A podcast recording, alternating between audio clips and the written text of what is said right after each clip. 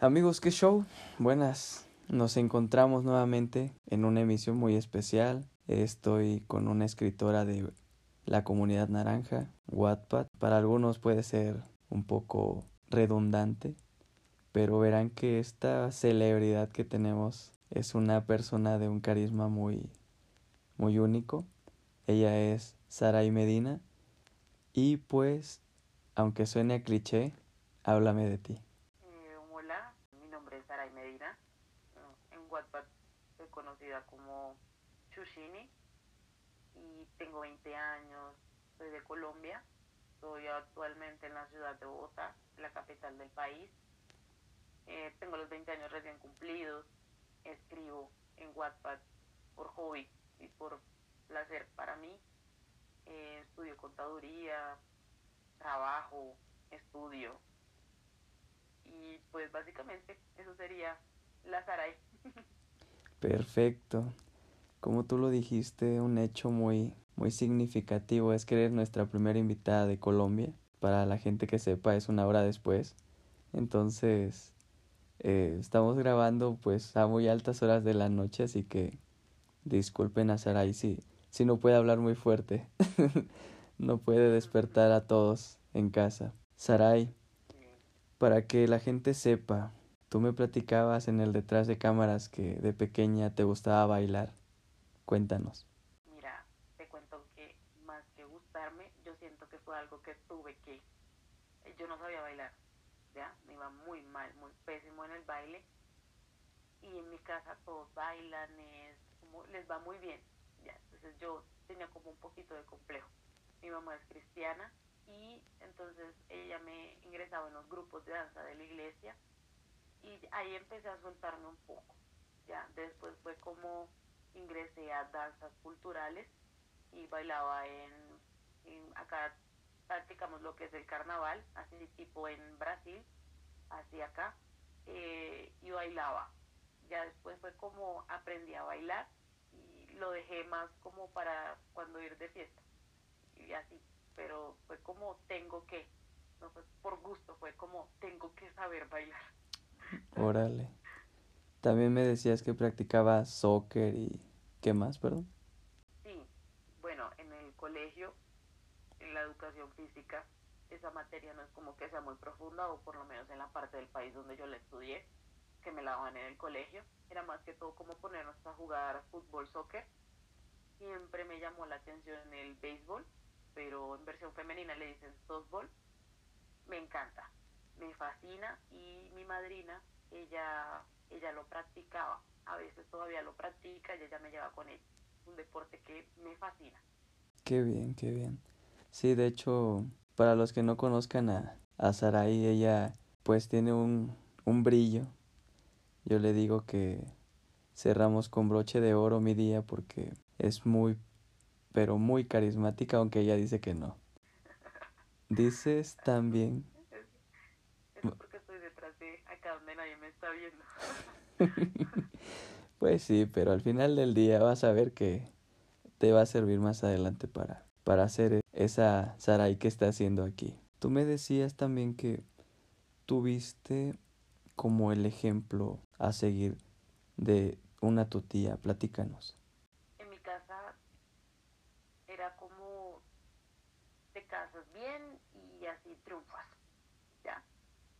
Bueno, mi tía se casó a muy temprana edad con su primer y único novio y ella se casó con él. Mi tía empezó estudiando enfermería, después estudió psicología, montó una empresa con su esposo, salieron desde abajo, desde no tener nada a estar muy bien económicamente. Eh, tienen un matrimonio que, independientemente todos tenemos problemas, pero tienen un matrimonio que para mí me parece muy estable, muy sólido, ya como brindándole esa estabilidad emocional a sus hijos. Y me parece como espectacular porque siento que mi tía es la persona más completa que, yo he tenido como para tratar en el ámbito profesional, sentimental, su familia, todo, ya las metas que ella se traza las cumple. Entonces, mi tía Lady es como mi ejemplo a seguir. Qué padre. Sí, siempre tenemos como ya sea un familiar, un amigo, incluso gente fuera de la familia que, que nos sirve de ejemplo, ¿no? Qué bien por ti que sea parte de tu círculo familiar y que pues sea alguien muy presente en tu vida. De hecho, o sea, platícanos de, de tu juventud, tus 12, 13, 14 años. Mira que eh, a mis 12, 13, 14 años tuve muchísimos problemas porque digamos que me obligaron a salir del closet y aunque hubieron muchos momentos dolorosos, hubieron muchos momentos divertidos, ya. Siempre trato de tomármelo todo con humor para no amargarme más de lo normal. Entonces fueron unas épocas en donde leí mucho, me sacaron del closet, eh, me volví rebelde en el colegio, eh, pues no sé, hice muchísimas cosas que por lo menos me acuerdo una vez, eh, decidimos de manera en el salón todos que nos íbamos a ir para Cartagena, que es otra ciudad, a ir de playa. Era un día de clases súper normal y había clases normal nosotros dijimos, no hay clases, nos vamos. Ya. Y pues yo dije, tipo, yo no voy a ir a playa porque ya sería ponerme demasiado con mi mamá. Pero yo dije, no, yo no, yo no voy a ir al colegio. Yo les apoyo las causas. Ya, yo tengo una tenía una compañera, eh, Paula, ella, el papá de ella tenía camioneta. Me acuerdo que nosotros le decíamos como, eh, no sé si acá puedo decir malas palabras o qué, pero le decíamos al papá de, Paula como él es el narco y nosotras somos sus putas, por decirlo así, porque nos, iba a recoger, nos iba a recoger a las casas de todas. Entonces yo le, me acuerdo que yo le dije al señor Enrique como, yo no quiero ir a Cartagena, pues no quiero tener problemas, pero yo le voy a apoyar las cosas a su hija, yo no voy a ir al colegio. Ya, al día siguiente, un problemón en el colegio, porque nos preguntaban que por qué no habíamos ido a clases, y yo yo indirectamente me volví como la vocera del salón y fue como nos dijeron que no había clase. El rumor se esparció de rectoría. Y pero fue como todos nos mantuvimos ahí en el papel y obviamente no iban a expulsar a 40 estudiantes. pero hubo, hubo una compañera que ella sí fue al colegio a dar clases, o sea, fue como nosotros le dijimos, si no quieres ir, si no, no vayas a clases, o sea, ya. Pero ella fue. Ya, y fue como que nos metió en problemas a todos, nos hizo firmar actas disciplinarias, todo porque, o sea, ella nos sapió, ella nos echó al agua todo lo que habíamos hecho. ¿Ya? Entonces fue como muy chistoso esa parte. En el momento cogí rabia con la compañera y, y todo el salón fue como que no la hablaba por, por haber sido mala leche, pero ya después, ya hoy, imagínate, ya hoy me río, ya yo quedo como pinche Daniela, nos frustraste la, la salida. Sí, es correcto. De hecho, a mí lo que más me encanta de eh, ver esta plática y cerrar con broche de oro contigo es la cantidad de palabras diferentes que, que tenemos y, y la cantidad de frases que ocupas. O sea, es increíble. Me decías que eras una devoradora de libros desde los ocho. Eso tienes que platicarlo. Bueno, mira, eh, mi mamá, para que yo me durmiera, me contaba historias. Tipo, de caperucita y así, pero le, yo era de las que no me dormía, era quiero otro, quiero otro. Entonces ella empezó a inventarse historias, ¿ya? Y ya cuando yo cumplí los siete años, ya, ya dejó de, de contar mis historias y ya me tocó saciar esas ganas. Al, y te cuento que al principio yo me autocontaba historias, pero no sentía lo mismo. yo, no le, yo, no le, encontraba coherencia, yo decía como que no, hombre, no me sale como a mi mamá. Yo me voy a buscar un libro, ¿ya? Entonces, eh, mi mamá me cuenta que yo sé leer desde los tres años, que yo leo. Entonces yo desde los siete empecé a leer enciclopedias de ciencias humanas, biología, eh, escritura y gramática, de contaduría. Ya después fue como que me acabé las enciclopedias de la casa y me voy para la biblioteca. Y empecé a buscar libros que me llamaran la atención, de todo tipo, cuentos infantiles, eh, periódicos y así. Pero yo decía como, esto no me llena, esto no me satisface, esto no.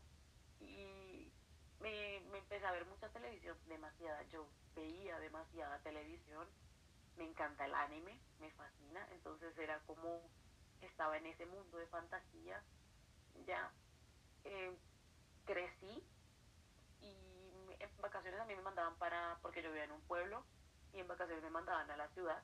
Cuando llegaba a la ciudad, pues muchos amigos me prestaban libros, más que todo de ciencia ficción. Me encantó. Mi primera saga que me leí en una semana fueron los libros de Harry Potter. Me encantaron, me fascinaron. Después de ahí empecé a leer sagas por montón. Eh, los Juegos del Hambre, los libros de Soy el número 4, eh, muchos más como los de Percy Jackson, El Señor de los Anillos, empecé a leerme todo eso. Eh, me, leí también los libros de Juego de Tronos, me parecieron espectaculares. Y a los 12 conocí WhatsApp. A los 12 cuando tuve acceso a un teléfono, conocí WhatsApp. Uno de los primeros libros que yo me leí fue a través de mi ventana, que de hecho ahora en febrero le sale la película. Y fue de esos libros como bastante sexuales para mi edad, que yo quedé como, que estoy leyendo yo? Pero yo seguí leyendo. Me incliné mucho por, a raíz de ese libro, me incliné mucho en, el, en los típicos clichés, me parecen súper hermosos. Ya después fue como combiné la ficción con el romance, me leía libros de romance con ficción y así. Y me leí un libro de Sam León, que ahora mismo no sé de dónde es ella, pero ella tiene unos libros que se llaman Destroy Me y Side Me, que son muy fuertes, Uf, pero demasiado fuertes, una cosa loca porque el man tiene un, problema de temperamento de ira y empezaba a tocar temas muy fuertes la, la escritora y de una manera que era muy fácil de, de leer, ¿ya? Entonces me empecé a inclinar por el dark romance. Ahí fue cuando me di cuenta de que entre más malo el personaje, entre más porquerías haga, a mi mamá me va a encantar. O sea, ya es como, ahí voy, ahí va tu pendeja. Me encanta. ¿ya? Y empecé a leer muchos libros demasiado fuertes y controversiales, Las 50 sombras de Grey, que trata muchos trastornos. Me encantó. Eh, los de Eva Muñoz, eh, Los pecados placenteros y dominio, trata temas como voyerismo, fisting, eh, eh, dominantes y sumisas, eh, trastornos, todo, obsesiones, todo, todo. Tiene muchísimas cosas, son libros muy abiertos. Y cuando menos lo pensé, ya había leído libros de filosofía, de Aristóteles, René Descartes, Platón. Ya, ya tenía un conocimiento demasiado amplio, demasiado, pero demasiado amplio. Y yo después yo quedé como que he leído demasiado en mi vida. Ya, y fue como que, uff, me convertí en una traga libros. Qué padre. Fíjate que no todos tienen como que ese, ese dominio a temprana edad. Y yo creo que eso te permite em, pues ser la escritora que eres hoy, ¿no? Al final del día, desde pequeños a veces se nota qué clase de persona o hacia dónde nos estamos encaminando. Pero yo creo que en ti fue muy remarcado, ¿no? Sí, fíjate también que me decías que estudiaste contaduría debido a, a que toda la familia ahí hay una herencia. Platícame. Sí, indirectamente sí me, me uní a esa parte, a esa herencia. Mi abuelo materno, él fue contador.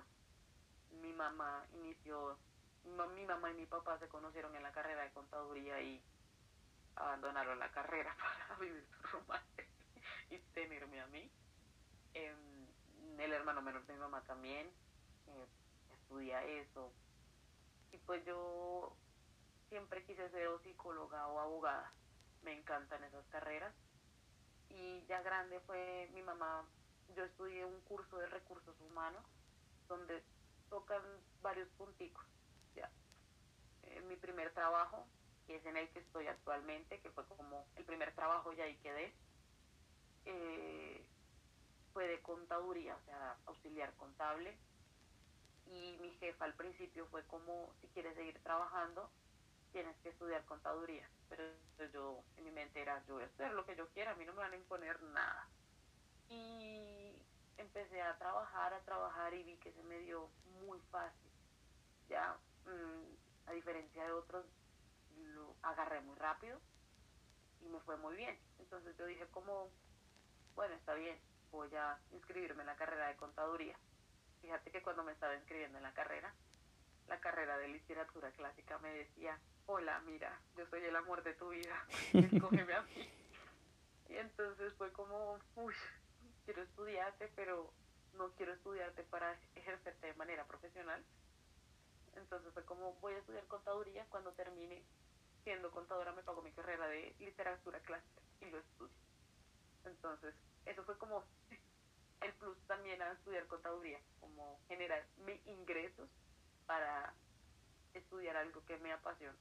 Sí, de hecho, lo, yo te platicaba que me resulta muy curioso que en, en los países de Sudamérica empiezan muy jóvenes a, a ejercer como tal. Y está bien padre porque pues llegas a una edad, un ejemplo, 21, 22 tal vez, y ya mínimo tienes dos años de experiencia este, laborando, ¿no? Acá exige mucha experiencia para entrar a laboral, como te digo, o sea, yo tuve mucha suerte, no sé si fue cosa del destino, de Dios o de qué, pero yo a los 18 años estaba siendo entrevistada para un trabajo que yo, o sea, en el caso, o sea, porque yo no había estudiado para ser auxiliar contable. Ya, a mí lo que me enseñaron de contaduría fue muy por encima, fueron como bases para hacer nóminas y cosas así. Entonces fue como un tiro de suerte y quedé. Mi jefa me enseñó muchísimas cosas, todavía aún aprendo mucho con ella.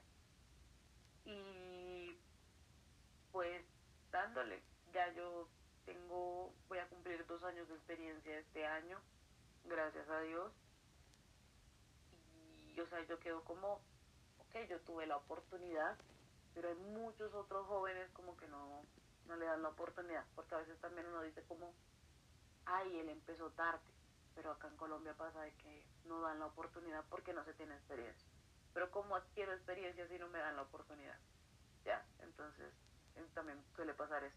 Bien, fíjate que eso no lo habíamos platicado y es bueno saberlo. En el caso de, de que conoces Wattpad a muy temprana edad, ¿a qué, ¿a qué edad empiezas a escribir? Pues desde los 19. Y mira que en, cuando tenía 15 para cumplir 16 intenté escribir, pero no me salió. Siento que era muy inmadura y lo que estaba escribiendo era muy inmadura y lo dejé. Pues simplemente como que lo dejé yo dije como que en ese momento yo misma apagué el sueño, yo fue como, tenía ese sueño ahí incansable, intenté agarrarlo y fue como, no, esto no, no va, ya. El, el año pasado, no, eso fue, sí, el año pasado, eh, un día me senté en medio de la oficina de mi trabajo y yo dije, si escribo, que tengo que perder? Pues nada, hagámosle. Y escribí como tres capítulos se los pasé a mi compañera, porque a mi compañera también lee en WhatsApp. Se los pasé a mi compañera y le dije, ¿qué piensa eso? Dijo, marica, está muy bueno. Eh, para los que me escuchan decir marica no es como palabra ofensiva, es como decir pendejo. Eh, y, me dijo como, no, venga, eso está muy bueno. Me gusta mucho, debería de seguir escribiendo, tiene talento, transmites muchas cosas, ya. Entonces fue como que ahí fue que yo dije, va, me voy a decidir, voy a escribir, voy a hacer. Y me lancé y, escribo. De hecho, Rompecráneos no es el único libro que tengo. Tengo uno que se llama Cartas al azar y otro que se llama El astronauta, que ese sí va a ser un libro netamente de ciencia ficción, pero ese lo tengo ahí quieto mientras reescribo otra vez Rompecráneos. Órale, tu fan número uno aquí esperando que saques tu primer libro de ciencia ficción este, que al fin se te haga, yo, yo creo que sí lo vas a lograr. Y pues, sí, verás que sí. Lo más importante es lo que te decía en un principio. El motivo por el que están ustedes aquí, aunque cualquiera diga, no, pues es que son niños, son personas muy jóvenes, pues nos dan una gran lección de vida. Esa lección de vida de, de que no necesitas tener toda la experiencia del mundo para escribir, no necesitas estudiar para escribir. O sea, si se te da, escribe. Y en algún momento yo decía, luego nos complicamos tanto la vida buscándole muchos peros, muchos ideales de decir, es que hasta que haga esto voy a, hasta que tenga esto voy a hacer esto. O por miedo no lo hacemos, a muchas cosas que nos detienen. Y ustedes nos sorprenden, o a mí me sorprenden en específico, que desde muy temprana edad ya están con un sueño, con una meta en mente. Están aprendiendo a la par de que escriben a pues hacer publicidad. Perdón, pero no cualquiera. Yo lo veo actualmente y digo, estos niños traen otro chip. hambre. sí. ganas de comernos del mundo. Es correcto. Alguien me decía, nada más no te vayas a atorar. no. Pero fíjate que eh, estos que dicen, ay, es que son niños, que nosotros somos el futuro, o sea, independientemente de lo que sea, por lo menos ya mi abuela de casi 60 años ya ya hizo lo que hizo y ella en su momento fue el futuro y en su momento, en su pasado, ella no hizo algo para demostrar que de pronto podía hacer más, pues ya ahí se equivocó. Entonces nosotros como jóvenes no debemos como de, pues como lo digo acá se dice achicopalarse, como de entristecerse, sí, claro. de pronto sentirse mal por porque no de pronto las cosas no están o van al ritmo que uno quiere ya pues tengan en cuenta que somos el futuro que las decisiones de hoy van a ser el éxito de mañana. Te digo que está llena de frases. Lo más increíble de esto es que lo que coincidíamos no que eres una persona muy muy a mi parecer sabia, inteligente. Tú dices que eras una niña prodigio y, y me, me, platicabas de tu profesor de, de, filosofía de que les enseñó mucho. Cuéntanos. Bueno, miren, eh, resulta que yo estaba acostumbrada a que los profesores, por más rabias que tuvieran con nosotros, no nos trataban mal porque realmente eso no está permitido. Ya. De pronto sí regaños fuertes, pero tampoco con malas palabras y así, o hacerte sentir mal. Cuando yo, porque yo vivía en el pueblo esos dos últimos años de prepa, por decirlo así, yo los estudié en la ciudad. Y fue un choque cultural muy grande y eso que Barranquilla no es una de las ciudades más principales de Colombia ni más abierta de mente, pero siempre fue un choque cultural. Ya, entonces cuando yo llego ahí, mi director de grupo era el profesor de filosofía y yo decía como, ay, mire, va a estar bien, bien cabrón, va a estar bien bacano el hecho de que sea un profesor de filosofía. Ya yo había leído hartos libros de Aristóteles, Platón. Yo dije, no los vamos a llevar muy bien. Y el día que ese hombre nos pegó, o por lo menos yo, porque ya ellos venían desde esto con ellos, eh, desde la primera vez que me regañó así, fue como, ay, ustedes son unos estúpidos, no sirven para nada, no son, así literal, pero horrible. Y yo quedé como, ¿qué le pasa a este hombre? ¿No ve que somos niños? ¿Qué le cree? No. Y entonces los, los compañeros fueron como, ¿qué va? Si usted es el estúpido mayor, o sea, así a la par con el profesor. Y ese profesor formó carácter en nosotros, como de no dejarnos de nadie de si yo decido de que lo que tú me dices me afecta, pues me va a afectar. Pero si me da igual lo que tú me digas, me va a resbalar y no va a pasar nada. Ya es como lo dijiste, sí que no me, no me afectó, no me hizo nada. Ya, entonces ese profesor nos formó ese carácter ahí, hasta el punto de que los profesores no podían con nosotros, nosotros hacíamos y deshacíamos hasta con las enfermedades. Acá en Colombia hubo una epidemia en el 2017 de una enfermedad que es conjuntivitis, una enfermedad de los ojos. Sí. Y literal nosotros nos rascamos los ojos y nos pasamos los dedos en los ojos para enfermarnos todos y no ir a clase. También hubo una epidemia de paperas, que es como que se hincha la parte baja del, del mentón y la garganta.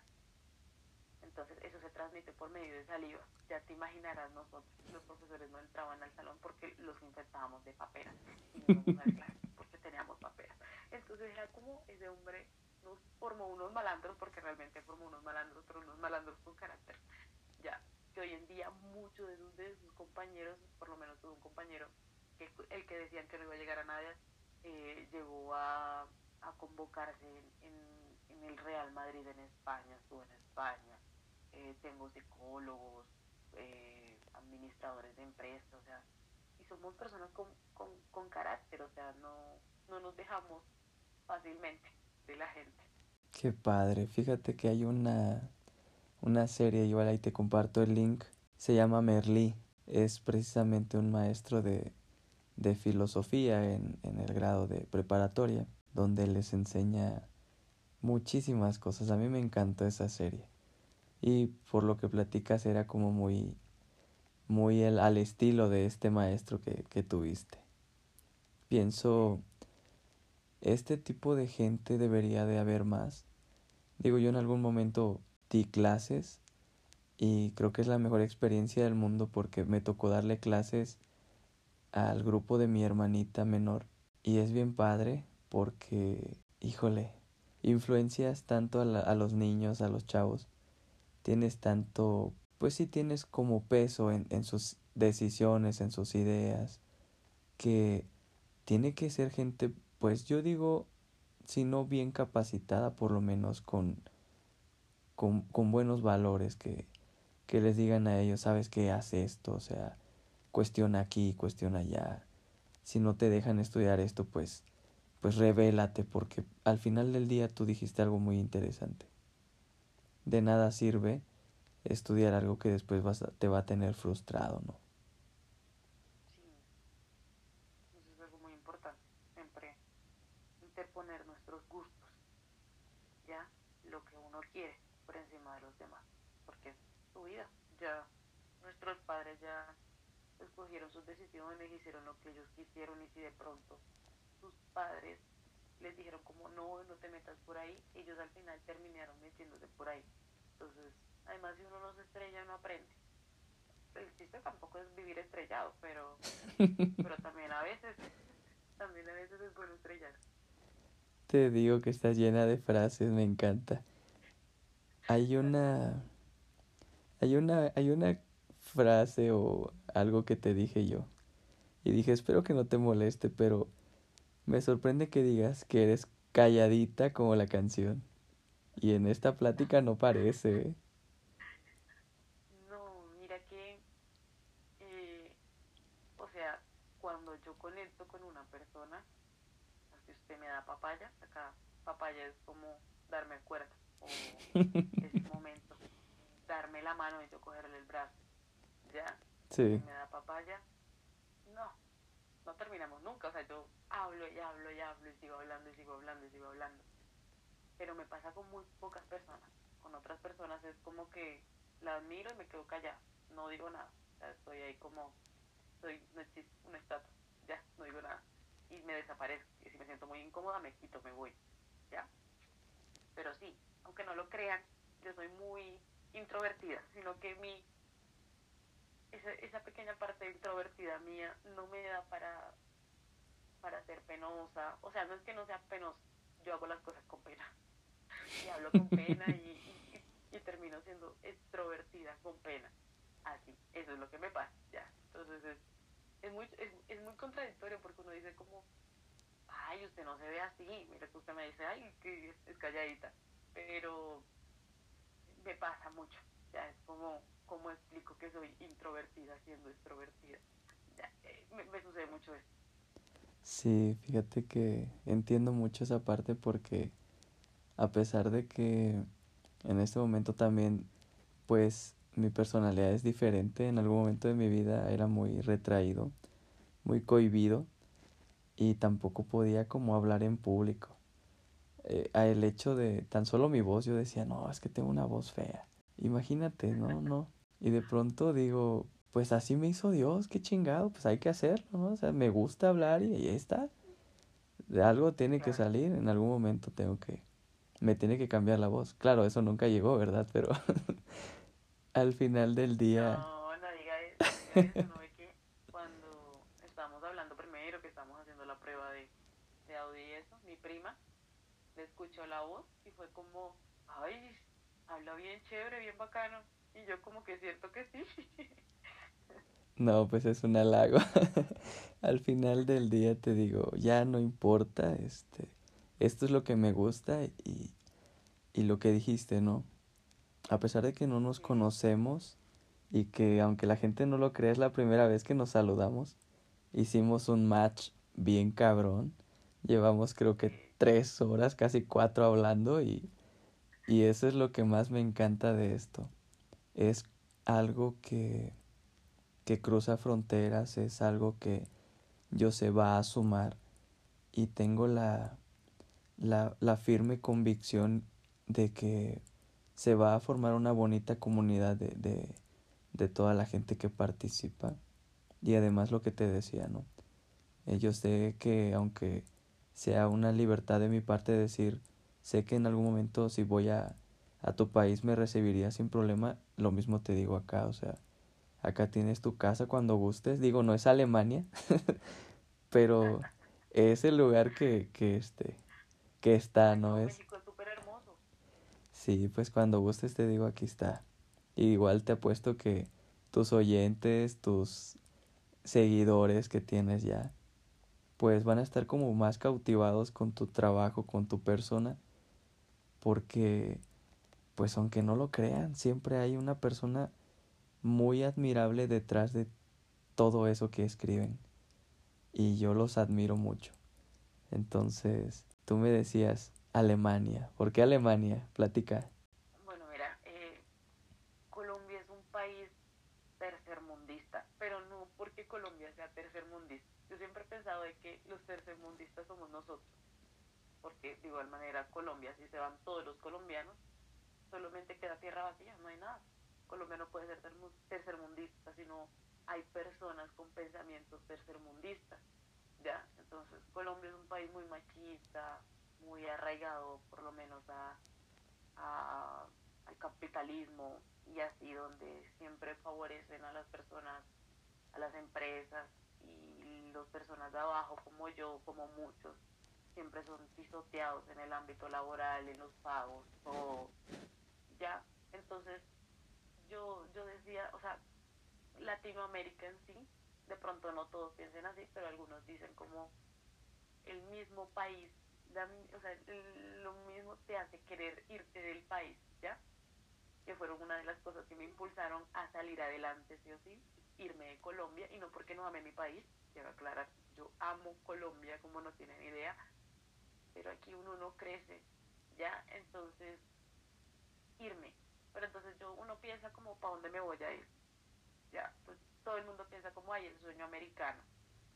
No, realmente hay tantas opciones en el mundo para irse para que a uno le vaya muy bien.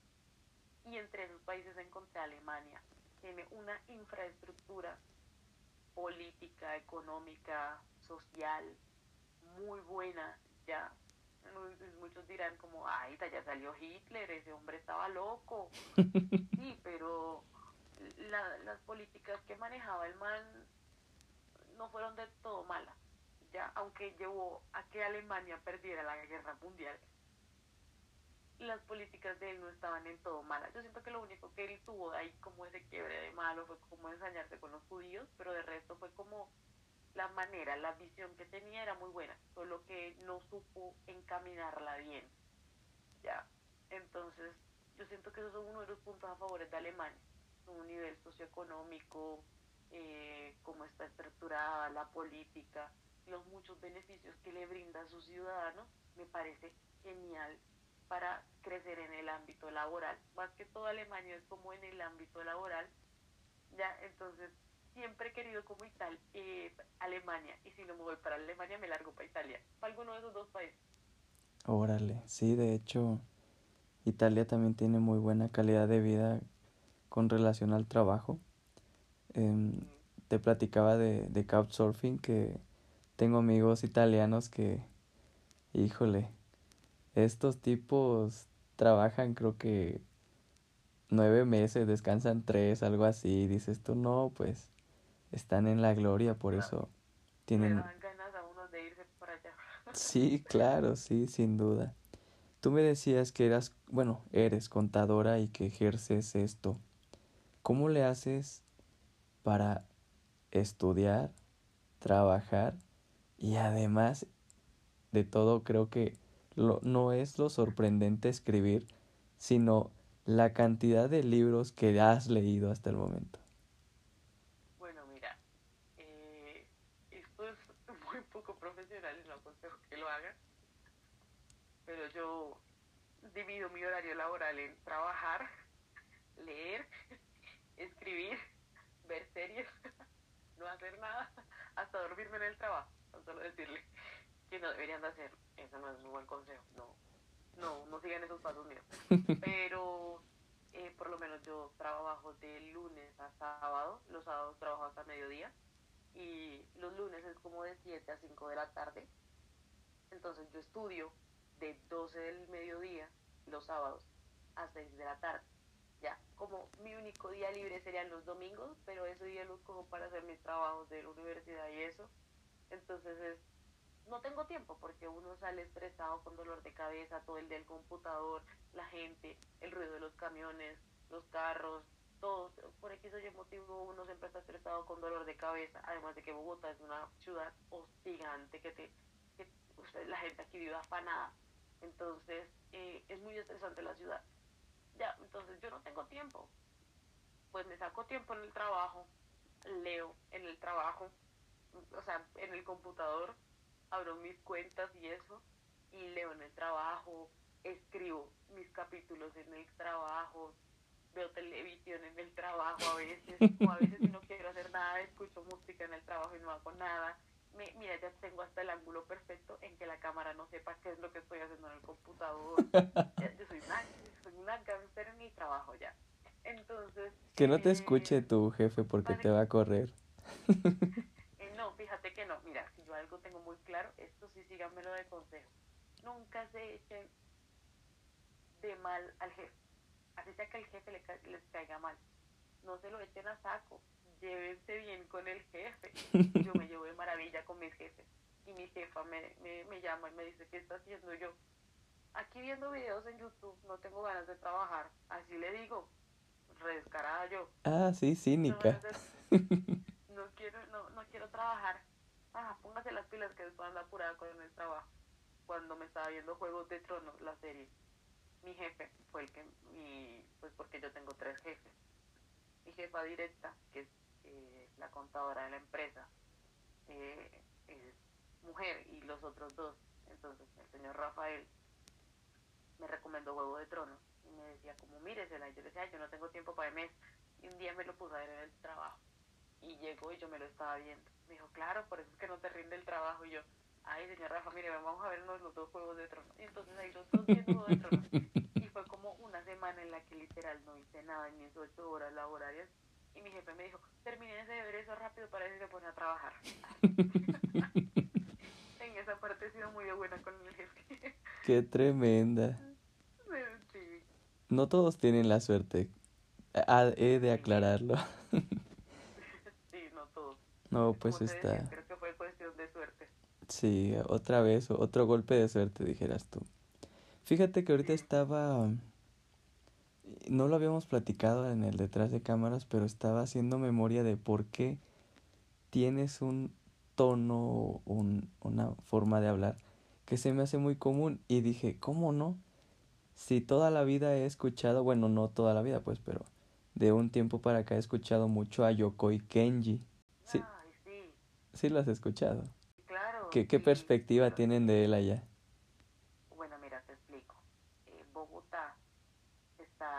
le dicen localidades, como sectores de la ciudad. Hay una localidad demasiado peligrosa. Y, o sea, la ciudad es muy peligrosa, pero el índice de violencia de esa localidad es de las más fuertes, que es la localidad donde yo vivo, se llama Ciudad Bolívar, y que es la localidad donde se crió Yokoi Kenji, la fundación de él, la como la principal, la, la sede madre, está ahí en esa localidad, muy cerca de mi casa, de hecho. Y se mantienen unas referencias súper mega geniales. Acá en Bogotá nosotros estamos en, en cordillera, ya en la cordillera central, y estamos a 3.000 pies al nivel del, del mar, estamos muy arriba. acá hace demasiado frío. Entonces, muchos, muchos de sus videos él contaba de que él jugaba tirándose de, colinas, por decirlo así, porque acá hay muchas montañas y las casas están en, las puntas de montañas, así. Entonces él contaba como que se tiraba y eso, y que el alto índice de violencia era muy fuerte. Pero entonces tú quedas como, es muy fuerte la violencia, pero ese man triunfó, ¿ya? Es que es como te digo, o sea, las decisiones de hoy son el éxito del mañana, ¿ya? Mira que yo vivo también en la localidad y yo no, yo no, o sea, de pronto dicen como, ay, he hecho cosas malas, pero así malas de que afecten directamente a la sociedad, no. Ya, como robar y esas cosas, no. Entonces, uno dice como el entorno se presta para, para formar malas personas, porque realmente sí, el, el ecosistema siempre va a influir en, en los animales, ya.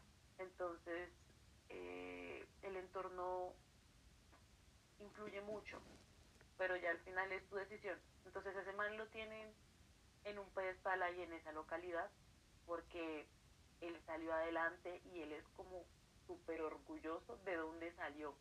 Porque hay otras personas como que les incomoda decir, no, mire, yo vengo de, de tal barrio que de pronto es muy peligroso, ya de tal lado es muy, muy inseguro, muy esto, y se avergüenzan de dónde viene. Y yo Yokoi no, Yocoy es súper humilde y él es como, yo vengo de Ciudad Bolívar y cuenta sus anécdotas re chistosas, muy buenas, y usted queda como que, vea, ese man salió de esa localidad, de ahí donde nadie da un peso de esa localidad, salió un man que hoy en día habla bien de la localidad, marica. Entonces, es, muy, es muy chévere, ¿ya? Entonces uno queda así, yo tuve la oportunidad de conocerlo en un auditorio donde yo estudié eh, recursos humanos, él va a dar una charla a los jóvenes, ya, más que todo él le habla mucho a los jóvenes sobre que no se frustren, ya, porque muchos ponen ahí en China, en Corea, en Japón, ellos hacen esto y él cuenta como la gente de Colombia es más feliz que los de Japón. Entonces, eh, en, una charla tuve la oportunidad de conocerlo, no, no hablar así solamente con él, sino que nos habló a todos y fue muy chévere, ya el, el, el man es muy chévere muy abierto, muy, muy jovial el mar. Cae muy bien ese mar. Qué padre, sí. De hecho, híjole, yo tengo un respeto muy significativo para él porque llega a mi vida cuando cuando más la necesitaba como ese impulso de decir tú puedes no no te debes de, de, de olvidar de dónde vienes y a dónde quieres llegar no entonces yo siempre le tengo como que cuando empiezo lo de los podcasts y empiezo como que esta idea de te platicaba del libro de Piense y hágase rico. Este, este libro pues lo empieza un, eh, un reportero que busca a lo largo de, de muchos años a, toda la gente que tuvo éxito en ese entonces y, y recopila pues sus historias. Entonces yo siempre decía que este podcast sea como ese espacio igual en donde toda la gente que lo que ellos, para ellos sea éxito, o lo que yo en algún momento admire de ellos, que sea, eh, pues literalmente hablando, ¿no? Admirable, aunque suene redundante, eso seguramente le va a atraer a alguien más y lo va a mover a hacer algo. Si no es lo mismo a decir, ¿cómo es posible que una chica de, de, de Colombia me venga a mí a decir, y no digo porque sea como un reto, pero siempre digo, sí, o sea, rétate. Si esta persona pudo, tú también puedes, ¿no? Digamos, de, yo cuando tenía ocho años, yo decía, en el 2020 ya hay carros voladores, naves espaciales y todo. Yo lo decía. Ya, y en ese momento, digamos, yo pensaba, van a haber carros voladores pero habían otros que estaban diciendo yo voy a hacer el carro volador. Y hubieron otros que sí lo hicieron. Ya todo es más de hacer. No se apresuren y, y ya lo pusieron como meta cumplirla. No dejarla a la mitad. No fue como me caí entonces ya lo dejo. No termínela hasta el final y dele ya. Si de pronto ya al final no le funcionó, se queda con la satisfacción de que lo hizo, aprendió cosas en el camino, conoció personas le dejaron algo, tiene experiencias que contar y así. Entonces, no sea de los que diga, sino de los que haga. Claro. Te digo que está llena de frases y precisamente por eso vino a mi mente. Dije, ¿por qué dicen tantas frases? Y de pronto Yokoi Kenji habla igualito que tú. Con un montón de frases, de analogías, de cosas bien cómicas. Es que los colombianos somos más así. Sí, me recuerda mucho, este, mi mamá es igual. Mi mamá creció en, en la Ciudad de México, que es la, la antes era el, la capital, se llamaba Distrito. Distrito Federal, ahora de Ciudad de México. Y es un libro de dicho de esa mujer. O sea, a veces ni siquiera sabes por qué, pero ya sacó un dicho y dices tú, ¿qué, qué, qué, eso, qué, esa, ¿qué manera de hablar es esa?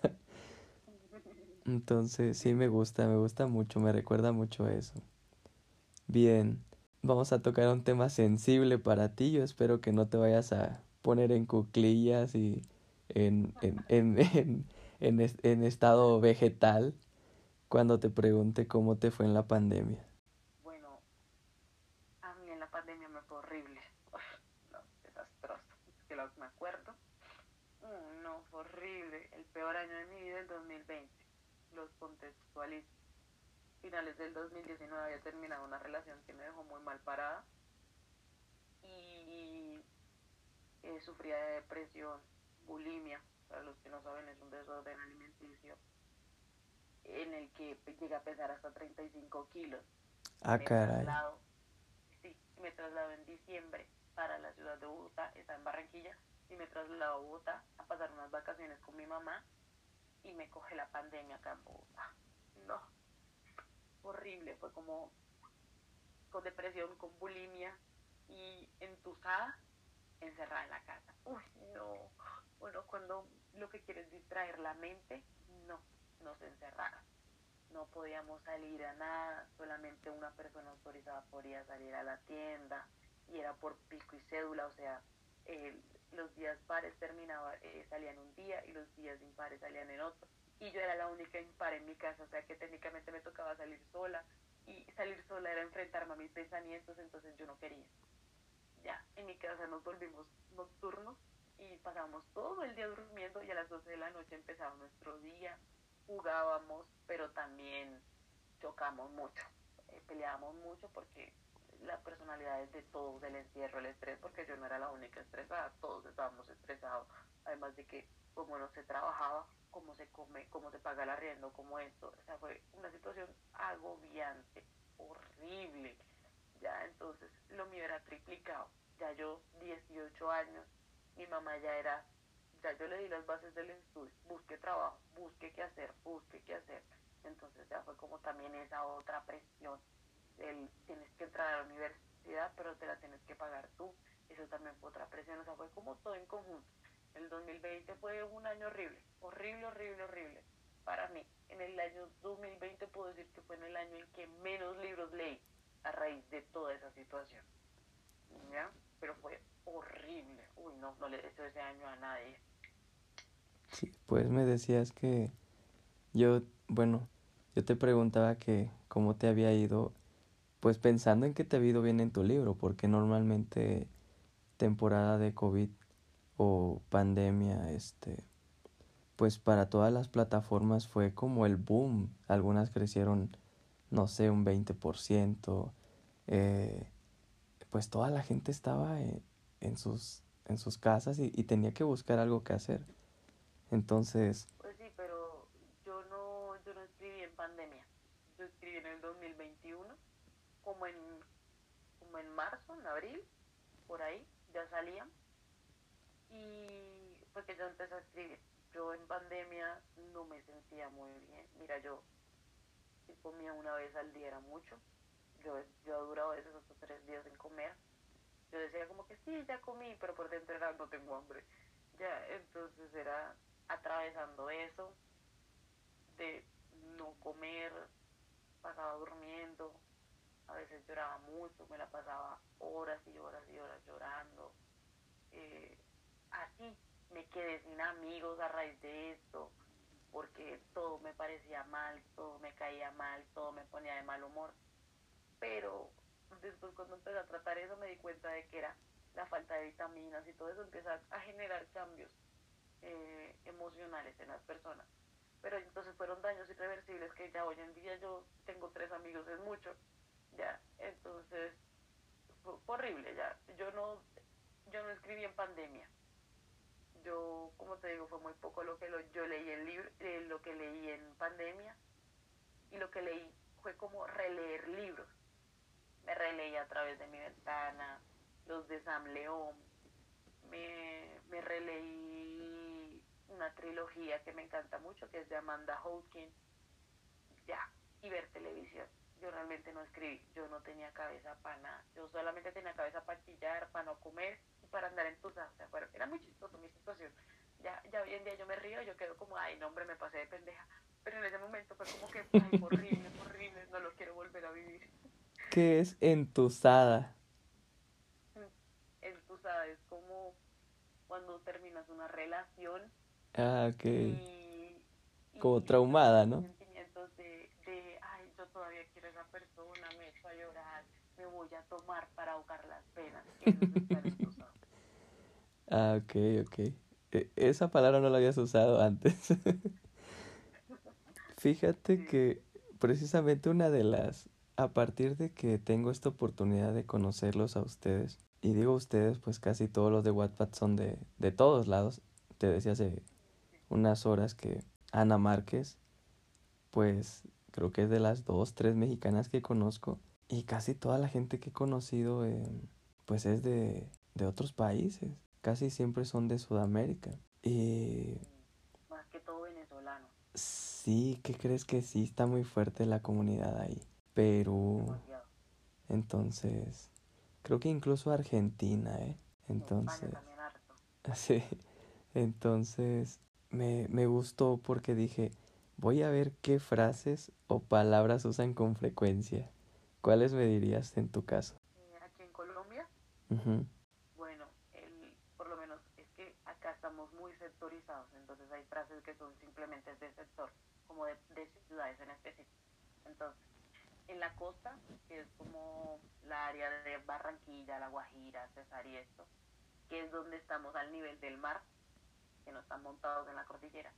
Eh, la palabra marica para todo, una muletilla, marica. El ajá es una palabra que la escucha para todo. Es más, en Barranquilla tenemos algo, y es que por lo menos yo voy a hacer que te voy a contar algo. Es que no, mira, fíjate que yo le dije que herda, no, qué tal es, pero ajá, ella me dijo que, ajá, tú sabes, que no, que pique flauta y, y tú entiendes. Y yo entiendo lo que la persona me está diciendo, pero tú quedas como, pero si no dijo nada. Pero ya yo le entendí, o sea, y no, no es como que, no sé cómo explicarte, pero yo le entendí. Acá en Bogotá usan la palabra mucho, ñero. Acá el ñero es el atracador, no sé cómo le digan en México, pero acá un ñero es eso, cuando le digan ñero es porque lo van a atracar o, alguna vaina así. Okay. La palabra gonorrea, pero gonorrea, dependiendo del contexto, puede llegar a ser una, una, una grosería o, una muletilla como el marica. Ahora. Eh, sí, así que otra palabra, el parce lo usa mucho en Medellín. El parce es como hermano, como amigo. Bien. Ya, pues no sé, esas serían como como las más, porque acá en, nosotros en la costa tenemos malas palabras que ya sí son propias de la costa, eh, por más que otra persona las intente decir, no les sale, no les sale igual. Eh, ah, sabes, me pasó algo. Eh, los de Santander, cuando una persona está muy molesta, tiene mucha rabia, dice de que están arrechos, ¿ya? Esa persona está arrecha. Entonces, así le dices a un costeño de que está arrecho, y lo va a llevar al ámbito sexual. Ah, caray. Porque sí, en la costa estar arrecho es que está caliente, tiene ganas de hacer. ¿ya? Entonces me pasó con un venezolano, porque ellos también dicen así. Ay, usted sí es arrecha. Y yo quedé, marico, ¿usted quiere que yo lo mate? Y quedé yo como, porque me está faltando el respeto. Y él, como, y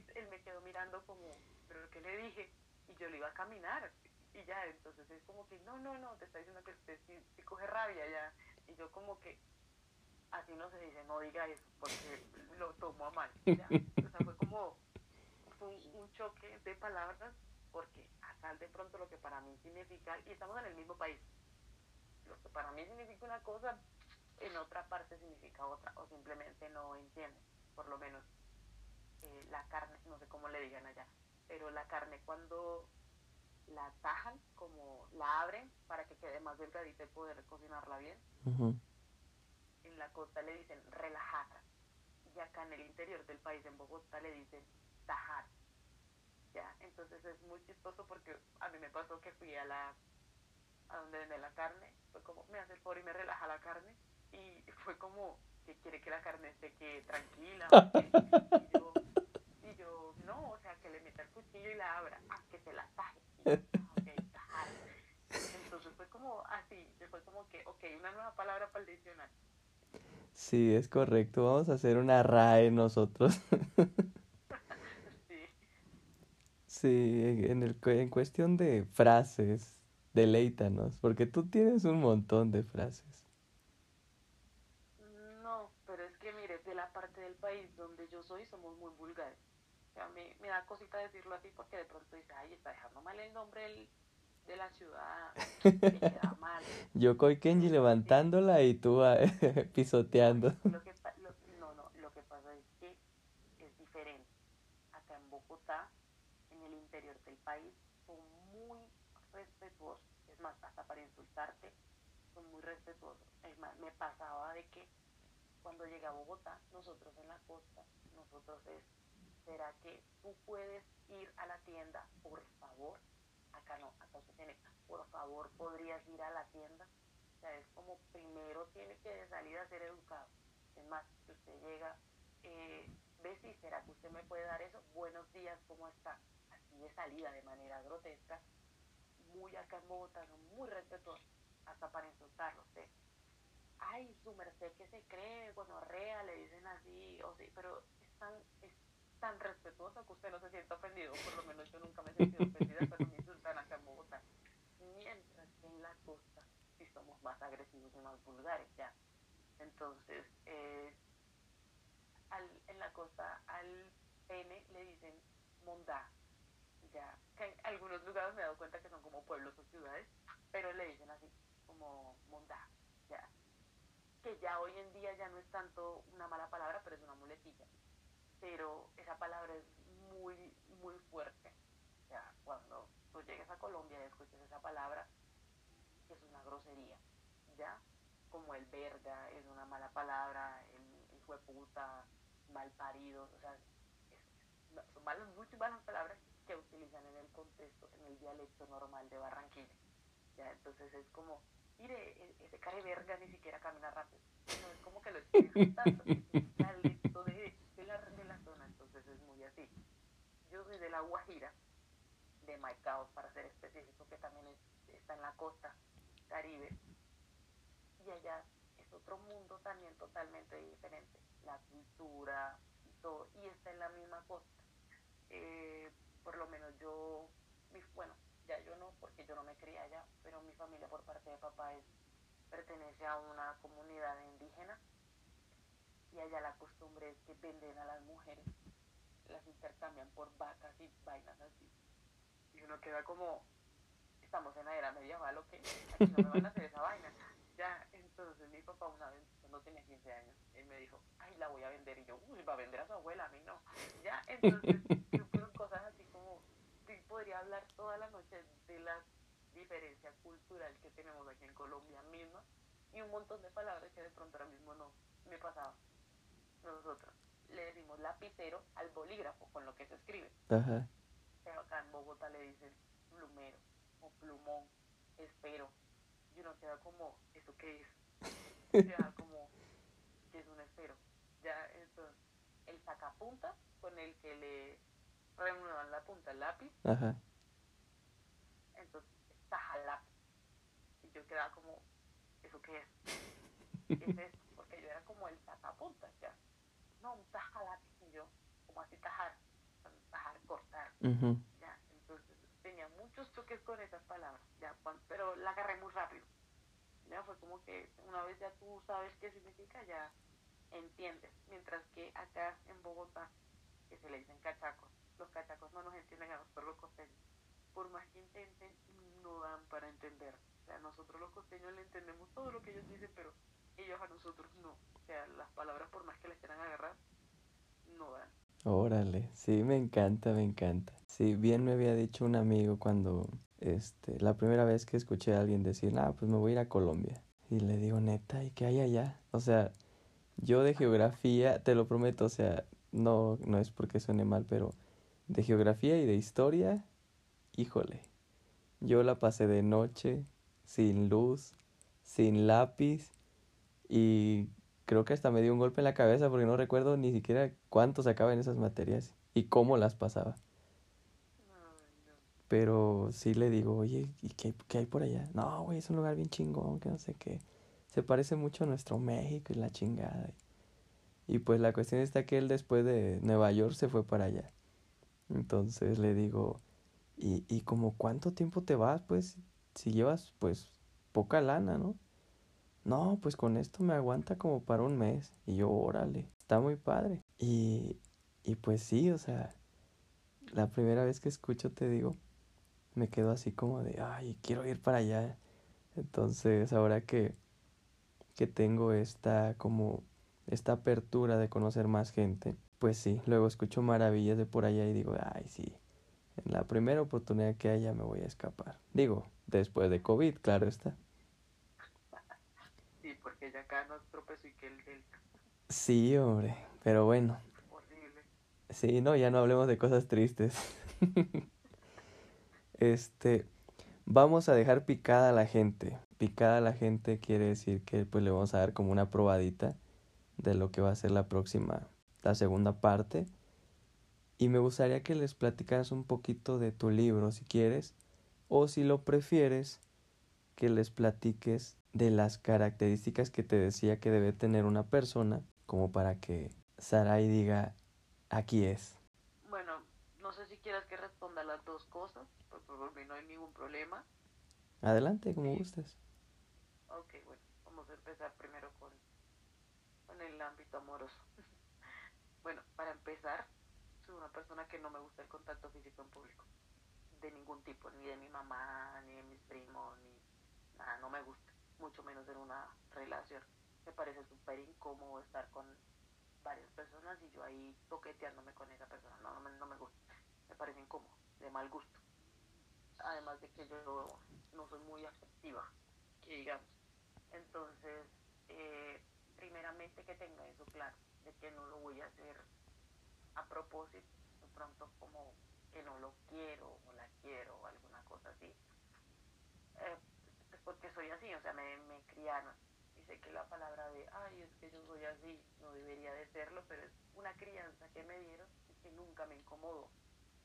Ya, me gustó esa crianza, de no estar dejándome tocar de todo el mundo. Entonces, primeramente que tenga eso claro, no lo hago a propósito el hecho de que no me guste que me estén tocando delante de las personas. Si estamos los dos solitos, por mí no hay ningún problema. Ya, eh, tiene que tener un carácter bien puesto, porque yo soy, puedo tender a ser muy agresiva cuando tengo mucha rabia y demasiado hiriente.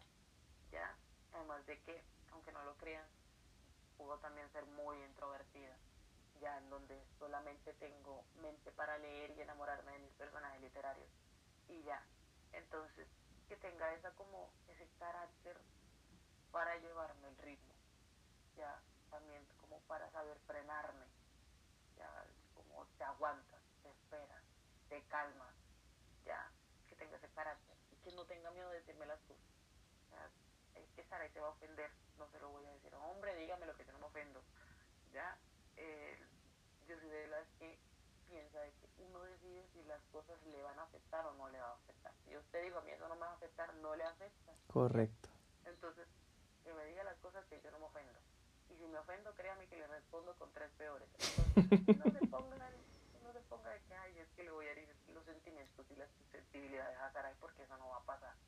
Entonces, como eso, básicamente, su personalidad tiene que parecerme muy atrayente y tiene que ser lo contrario a mí.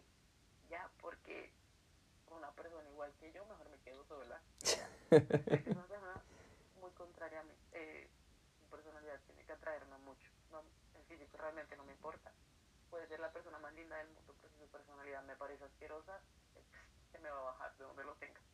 Ya, entonces, básicamente sería eso como para poder salir conmigo.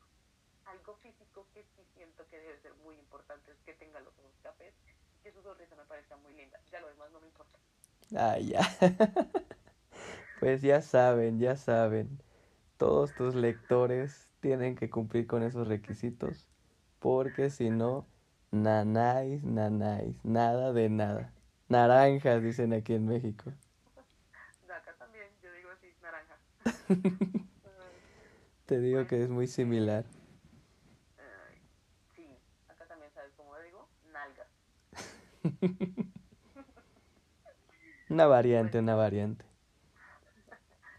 Y ya así como para hablar de mi libro, eh, ya les había dicho que me encanta el dark romance, entonces estoy, dando, estoy a mi libro. Y estoy tocando muchos temas como violaciones. Y me cabe recalcar de que en ese, en ese sentido mi parte feminista no me deja narrarlo a profundidad porque me da asco la situación. Es como me da e-, ese sentimiento de repulsión que no, no me deja. entonces siempre escribo las escenas como muy a medias, como que doy a entender de que sí le paso, pero no es como que la voy a narrar a profundidad. Es muy agobiante para mí escribirlo. Pero toco temas como violaciones, eh, narcotráfico, trata de blancas, eh, muchas drogas, eh, también explosivos, armas, mm, pues hasta el momento escenas sexuales, así que yo diga muy explícitas, y las tengo, pero todavía no he manejado mucho. Yo siento que un libro cuando es bueno no necesita escenas sexuales, no es como que no le vaya a dar escenas sexuales al libro, pero si está bueno el libro, uno pasa por alto que no tenga sexo. Correcto. Entonces, mm, más que todo es trastornos de personalidades, trato mucho psicología, en muchos ámbitos puedes ver, yo cuestiono mucho eh, la capacidad del hombre y, su forma de actuar, entonces tiene mucha filosofía también. Ya tiene todo un poquito mi libro, o sea, es como que tomé muchas partes de muchos lados. ¿ya? Pues muy bien seguramente este esperemos que, que la gente le interese y, y, poquito a poquito pues vaya sumando a tus a tus lecturas, a tus votos, tus comentarios. Y pues cómo no, a tus seguidores, ¿no?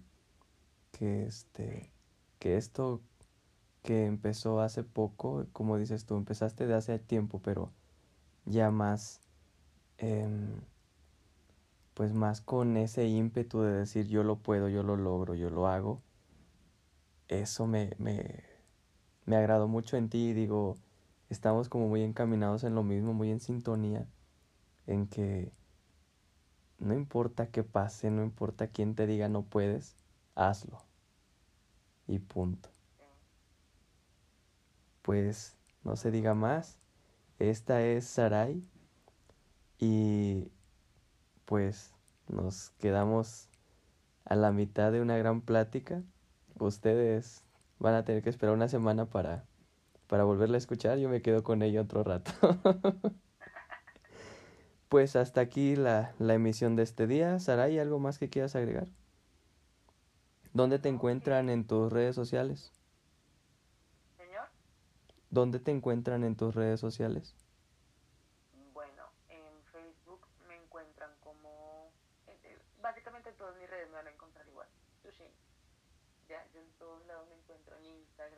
En Twitter, en WhatsApp, en Facebook, Sushini. Me encuentran como Excelente. Mm, sí, así me pueden encontrar en todas mis redes sociales. Y pues no, agradecer el espacio, la oportunidad, realmente me, me tomó de sorpresa, pero yo dije como hagámosle, no tengo nada que perder, lo hacemos. Y pasamos un momento divertido que la verdad me he reído muchísimo y me ha encantado el espacio que de pronto personas de otros lugares o de mi mismo país me conozcan y digan como si ella pudo, yo también puedo. Porque básicamente lo hago por esto. No lo hago tanto por las vistas, ni por los votos, ni por el libro, ni nada, pues como le comentaba a él, eh, el libro lo escribo para satisfacerme a mí. Esta entrevista básicamente la hago para que tengan en cuenta que todo lo podemos hacer, todo lo que usted quiera lo puede hacer. Ahora no que, ay, es que quiero ser narco y lo vaya a hacer. No, hombre, no se metan en eso. Pero, o sea, todo lo que se propongan lo pueden hacer que de pronto mi historia les sirva como yo quiero intentar. De pronto mi sueño es ser chef. Yo voy a intentarlo, me voy a lanzar. No es que yo quiero ser piloto, pues hágalo. Ya, no es como que, ay, yo quiero, pero no hago nada. Hagan las cosas. Qué gran consejo. Pues ahí está, no se diga más. Ella es Saray, Saray Medina desde, desde Colombia, nos da un gusto. Y pues para ellos es hasta, la, hasta el próximo episodio, hasta la próxima emisión. Y pues tú y yo nos quedamos un ratito más. Vale, chao.